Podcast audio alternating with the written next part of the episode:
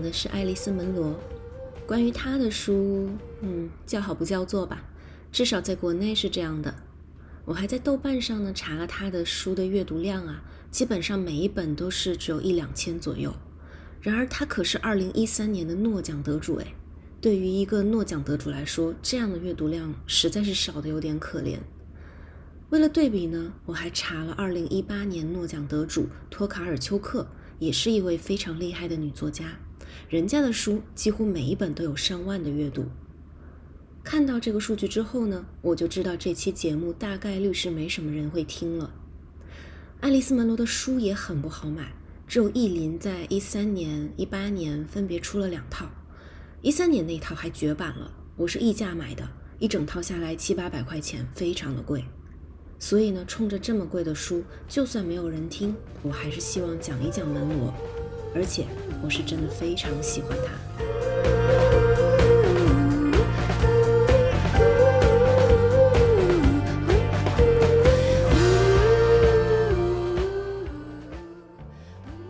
爱丽丝·门罗是加拿大的著名作家，一生著有十四部短篇小说集，一共两百多个故事，得到了国内外很多赞誉。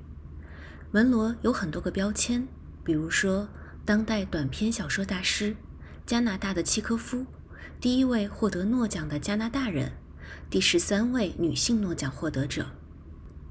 门罗得奖也无数，除了最金光闪闪的诺奖之外，还获得过布克国际文学奖、三次加拿大总督文学奖、两次加拿大极乐文学奖、两次英联邦作家奖。以及美国国家书评人奖等等，但是提到门罗啊，大多数读者的反馈都会是说，嗯，写得很好，但是故事性不强，没有一定阅读习惯的人可能会看不下去，又或者会说，门罗揭露了太多人性的黑暗，二十五岁以下的人可能会看不懂。看到这些评价，我总是有些生气的。谁说门罗的小说故事性不强？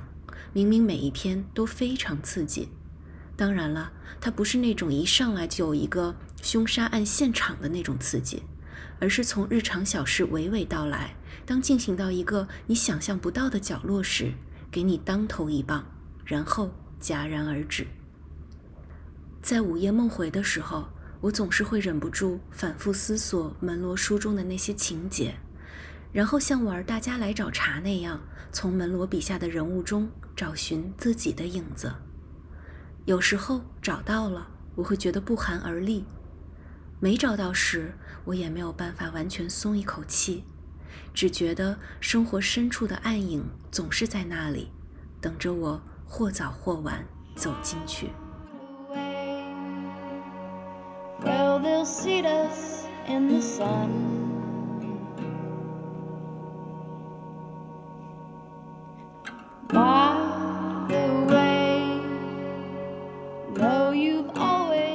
今天给大家讲的这篇故事叫做《激情》，收录在2004年出版的《逃离》这本书中，也算是国内大家相对熟悉的一本书了。故事的开头，年老的格雷斯重返渥太华峡谷，去寻找特拉福斯家的湖边别墅。阔别多年，湖区的变化很大，别墅也早已破败不堪。格雷斯花了很长时间才找到它。当他站在这座旧宅前追忆往事的时候，心情十分矛盾。我到底为何寻找呢？如果看到这个别墅仍然保存良好，自己是否会感到更轻松？又或者发现别墅已经完全不在了，那深埋在心底的陈旧的迷惘和自责是否会消失？叙述到这里就突然终止了，没有明确交代格雷斯故地重游的原因。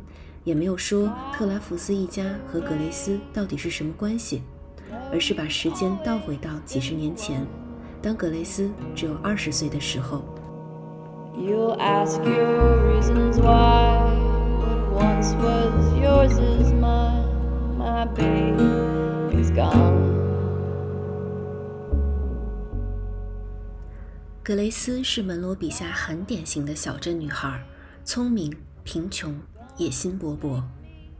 格雷斯的母亲在他三岁时就因病去世了，父亲在母亲死后选择重建家庭，移居别处。格雷斯从小跟着舅公舅婆长大，舅公以编织藤椅为生，养活一家。二十岁的时候，格雷斯高中毕业，并且这时候他已经选择留级了一年。留级的原因并不是他成绩不好，而是他希望能够充分利用义务教育，多学一点东西。因为他知道他是不可能有钱上大学的，而最终大概也会和舅公一样靠编织藤椅为生。这一年的夏天，格雷斯在一家瀑布边的旅店中当服务员，正在干活的时候，一个年轻人过来搭讪，问他是否愿意一起出去走走。这个人就是莫里特拉福斯。一开始，格雷斯以为他只是和别人打赌。这种年轻男孩之间互相激将的事情常有发生，后来才发现莫里是认真的，于是便答应了。莫里带着格雷斯去看一部叫做《新娘的父亲》的电影，格雷斯看得很生气，并不是因为嫉妒电影中的富家女能疯狂购物、穿好看的裙子、办得起一场豪华婚礼，而是生气这些女孩都很愚蠢。似乎只要打扮得漂漂亮亮的，被人宠着哄着就可以了，而且所有人都认为女孩子就应该是这个样子，包括他们自己也是这样认为。于是便浑浑噩噩地从父亲家中去到丈夫家中，再生儿育女，永远这么无知。格雷斯的这一番怒气冲冲的看法让莫里觉得很有魅力，认为他既成熟又有独特见解。甚至连他的贫穷也带有了一种浪漫的光环。莫里爱上了格雷斯。看到这里，我还以为莫里是单纯为格雷斯的人格魅力所吸引，但门罗才不会让笔下的人物如此纯洁无辜呢。他立刻补上了一段，对格雷斯当天的穿着做了详细描写：一条深蓝色的舞裙，一件白色上衣。透过那上面花边的镂空，可以看到乳胸的上部，还系着根宽宽的玫瑰红色松紧腰带。衣裙上有些破损，使它带点吉普赛风格。何况还有最不值钱的镀银手镯，以及一头又长又卷、野性十足的头发。若是上班端盘子，他是得把头发用网罩套起来的。莫里认为，格雷斯无论是见解。还是着装打扮都是不同凡俗的。后来，莫里很快就带格雷斯回家见父母。莫里一家住的就是小说开头格雷斯寻找的那栋特拉福斯家的别墅。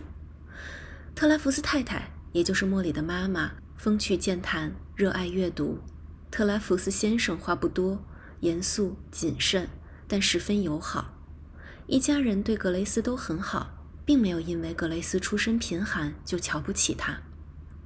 格雷斯很快就喜欢上特拉福斯太太，特拉福斯太太仿佛也成了格雷斯的知音。当所有人都不明白为什么格雷斯要重读一年中学，去学那些以后一定用不上的内容时，只有特拉福斯太太表示理解，甚至还聊起自己年轻的时候读了商科，现在觉得非常后悔。觉得当年应该去学一些不那么实用的东西。当然了，特拉福斯太太已无需为生活奔波，自然可以这么想。又或许她是认为格雷斯未来如果嫁给了莫里，多读些文化课自然是好的。We'll have a bit of fun watching everyone.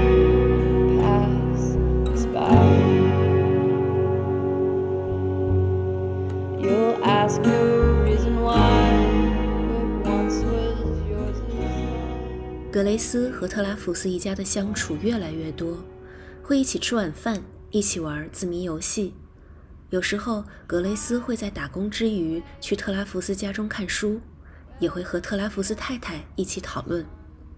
有一次，他们读到《安娜·卡列尼娜》，特拉福斯太太这样评价说：“最初我喜欢吉提，接着又喜欢安娜，可是现在再一次阅读，我发现自己一直都是同情多莉的。”多利下乡的时候带上了所有的那些孩子，他必须考虑怎么解决洗澡的问题。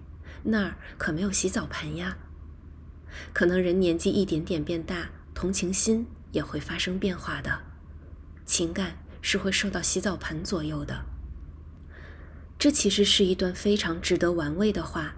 特拉福斯太太似乎是在告诫格雷斯要珍惜莫里，珍惜莫里能够带给他的美好生活。毕竟年轻时易被激情左右，但漫长的生活会告诉你什么是最重要的。也许最终能磨损你意志的，仅仅是一件件小事，比如那个洗澡盆。当然了，也可能特拉福斯太太只是在诉说自己在两段婚姻中心态的变化。在这里呢，就要插播一下特拉福斯太太的情况了。她和特拉福斯先生是二婚，第一任丈夫去世后留下了儿子尼尔，母子俩过了一段清贫的生活，直到嫁给特拉福斯先生之后才有好转。后来两人又有了两个孩子，莫里和格雷琴。特拉福斯太太曾经这样形容自己的孩子们：莫里有着纯金般的人格。而尼尔呢？他聪明，当了医生，但这个人他很深沉，看起来嘻嘻哈哈的，内心却很忧郁。我对莫里可能只有一点点操心，但尼尔他是我最担心的儿子。格雷琴我倒是完全不操心的，毕竟女人总有内在的能力和韧劲儿，能够活下去。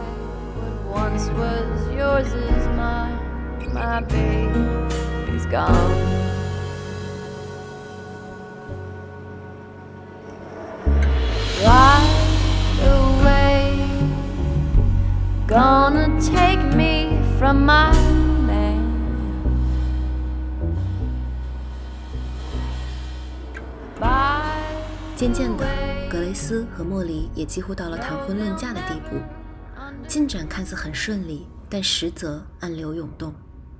首先呢，是格雷斯和莫里的关系，两个人是没有性的，格雷斯倒是愿意的，甚至渴望有更亲密、更激烈的肉体接触，但莫里进行到关键步骤总会停下来，他觉得他是在保护格雷斯，毕竟他还不满二十一岁。但同时也觉得格雷斯对性是如此的坦然和接受，这和他想象中格雷斯的形象不符合。两个人对此都感到困惑，并稍稍有些愠怒和羞愧，以至于每次分别都需要用更多的拥抱和亲吻加以补偿，以避免对方不高兴。而特拉福斯一家似乎也不如表面上那么简单。到了九月，特拉福斯太太生病了。因为神经方面的问题，需要住院休养一阵儿。莫里在告诉格雷斯这件事情的时候，显得很稀松平常。显然，这不是第一次了。莫里说：“年纪大的女人多少都会有这些毛病，这很常见，你不用担心。”又说：“毕竟她经历过第一任丈夫的刺激。”也是直到此时，格雷斯才知道特拉福斯太太的第一任丈夫。是自杀的。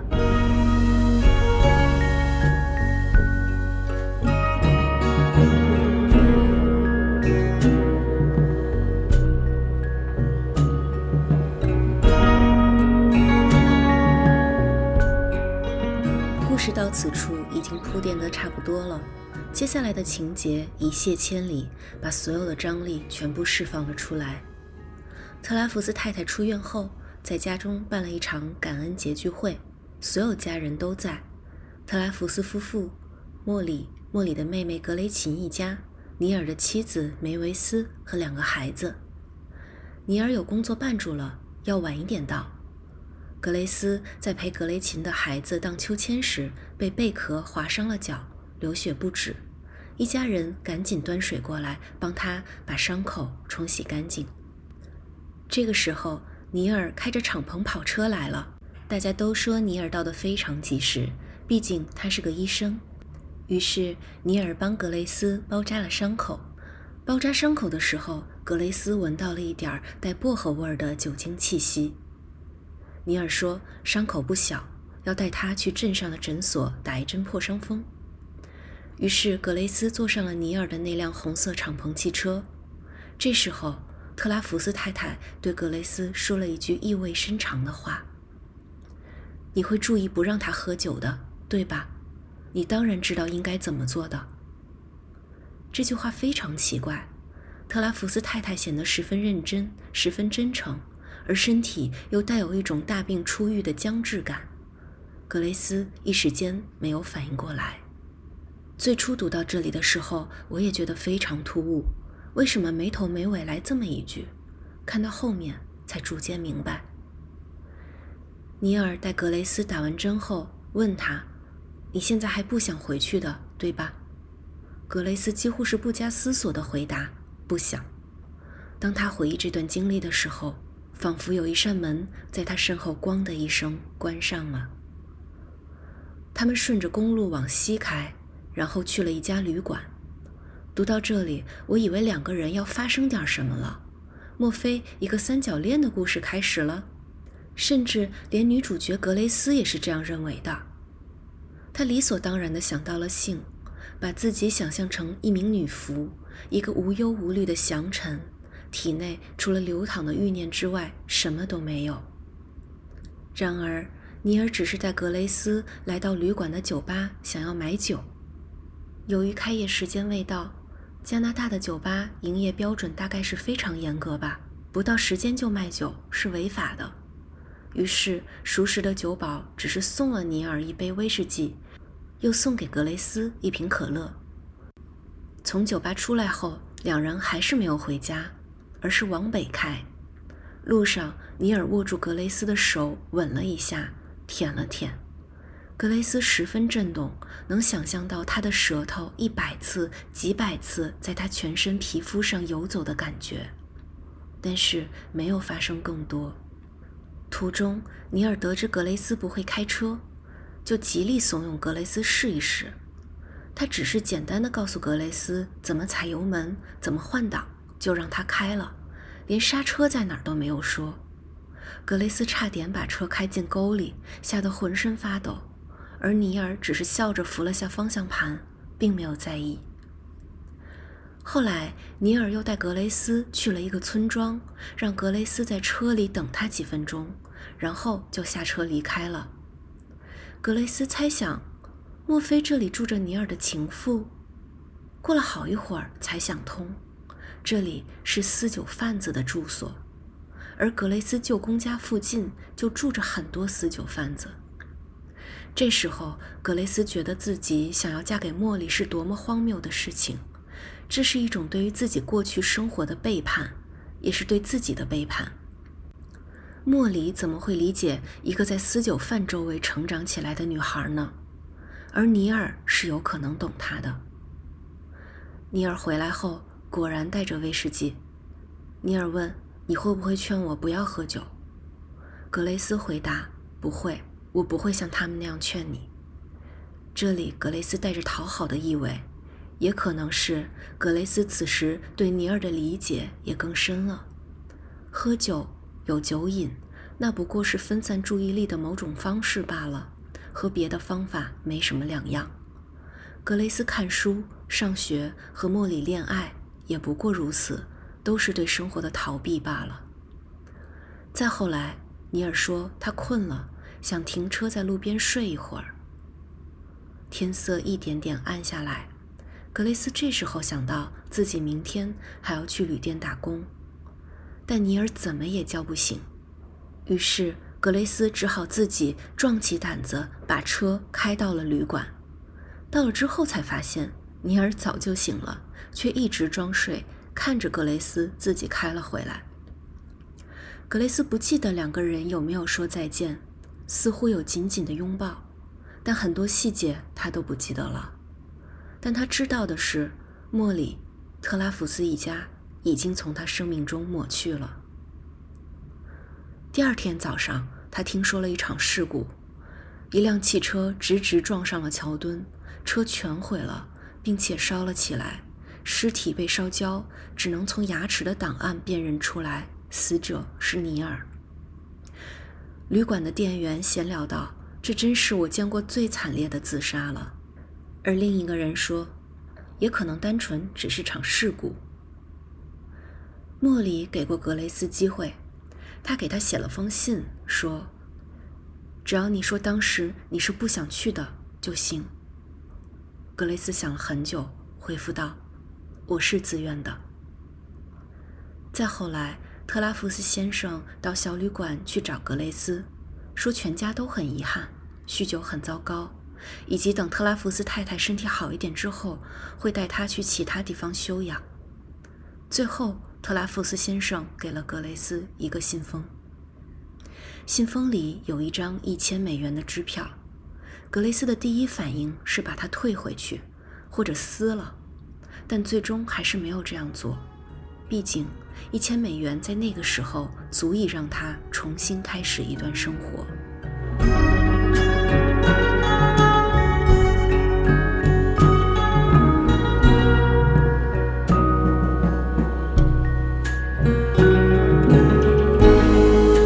故事讲完了，很短，只有几十页，但经得起反复琢磨。我在读的时候，时刻忍不住停下来脑补各种小作文，比如，尼尔为什么要带走格雷斯？是单纯把他当成一个外出的借口，好去买酒吗？还是因为她是未来的弟妹，引诱弟妹本身就有一种打破禁忌的诱惑？而且莫里还是继父的孩子，尼尔会对莫里有本能的嫉妒吗？母亲的再嫁在尼尔看来是一种背叛吗？特拉福斯一家只有尼尔是外姓人，他是否会感到孤独，所以尼尔才会酗酒？尼尔是自杀吗？他在和格雷斯分别的时候很清醒，不像是开不了车的样子，而且几次三番纵容格雷斯开车，似乎已经把生死看淡了。还有特拉福斯太太。拥有看似幸福的家庭，对自己关爱有加的丈夫，为何会有神经疾病？仅仅是因为担心尼尔吗？还是因为第一任丈夫的自杀？甚至再往前推，第一任丈夫为什么会自杀？他们的这段婚姻中到底经历了什么？我有无数的问题。对格雷斯，我更是如此。他想要逃离贫困的生活，所以尽管不爱莫里，也仍然愿意和他在一起吗？是这样吗？但逃离的同时又渴望真正的理解，所以才会再次出逃，坐上尼尔的车。还是我想多了，仅仅只是因为性。在想如果格蕾丝嫁给莫里会不会变成另一个特拉福斯太太？不用再为没有洗澡盆这类事情烦恼可以读任何想读的书过安稳无忧的生活。然而又如何能真正的安稳无忧呢？Rows and flows of angel hair and ice cream castles in the air. 可以继续这样问下去，并且能够自问自答出无数种解释。有时候我在想，如果换一个作者，有可能会把这个故事写成一篇十万字的长篇，甚至可以炫技。比如像阿特伍德的《盲刺客》，来一个多线叙事，一条线描写贫家女格雷斯的成长经历，她如何被父亲抛弃，如何跟着舅公舅婆长大，如何一边渴望着美好的生活，一边在学校苦读，一边帮舅公编藤椅；另一条线描写尼尔。父亲早亡，让他个性阴暗；母亲改嫁，让他感到背叛，生活支离破碎。只有酗酒时，能感受到短暂逃离的轻松畅快。然后两条线逐渐交汇，格雷斯和莫里相遇了，悲剧启程了。也可以像马洛伊·山多尔的《伪装成独白的爱情》，从不同人物入手，都采用第一人称，徐徐道来自己在这场事故中的角色、动机。感受，但门罗没有这么做。他如此吝啬笔墨，只是挑选了几个看似平常的日常片段，在你面前撕裂开，任由你自己向内窥探血淋淋的真相。我喜欢门罗，喜欢他这种藏着掖着、永远猜不透的感觉。希望你们也会喜欢。